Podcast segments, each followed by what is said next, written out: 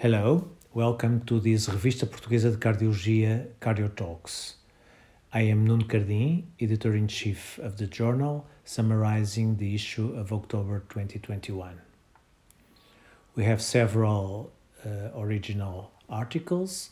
The first one is acquired abnormalities of the coronary arteries after arterial switch operation usefulness of coronary computed CT angiography and impact on follow up. Another very interesting uh, article is on the applicability of the Martin Hopkins formula in comparison with the Friedewald formula in the assessment of LDL cholesterol in the population of the ECOR study. And after this, I suggest you two papers on pulmonary hypertension. The first one is safety and efficacy of balloon pulmonary angioplasty in a Portuguese pulmonary hypertension expert center.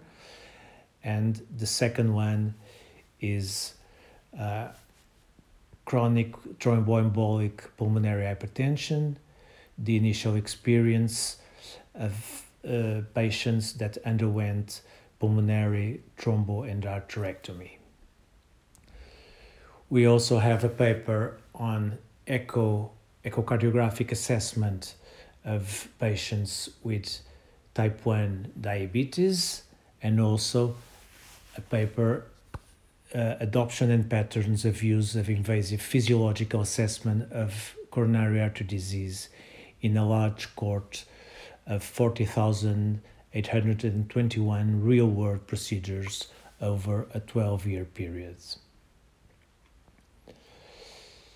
We have also an interesting state of, of the art paper on a very hot topic inflammation and ischemic heart disease, the next therapeutic uh, targets.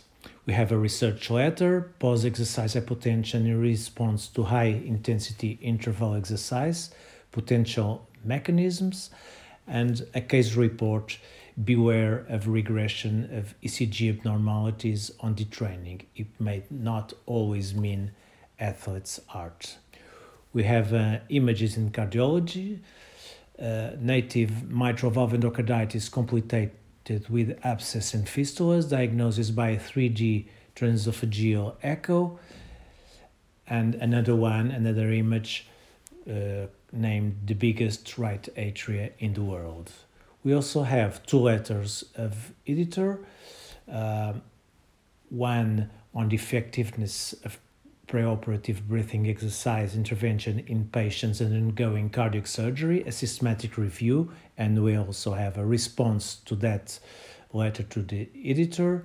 And a second one, beta blockers in acute coronary syndrome patients, the concept of gradient of benefit, also with a reply from the editors.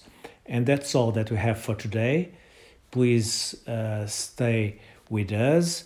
Uh, if you want to read the whole paper, go to our uh, website, and I hope uh, that we'll, you will continue to support uh, the Portuguese Journal of Cardiology. See you soon.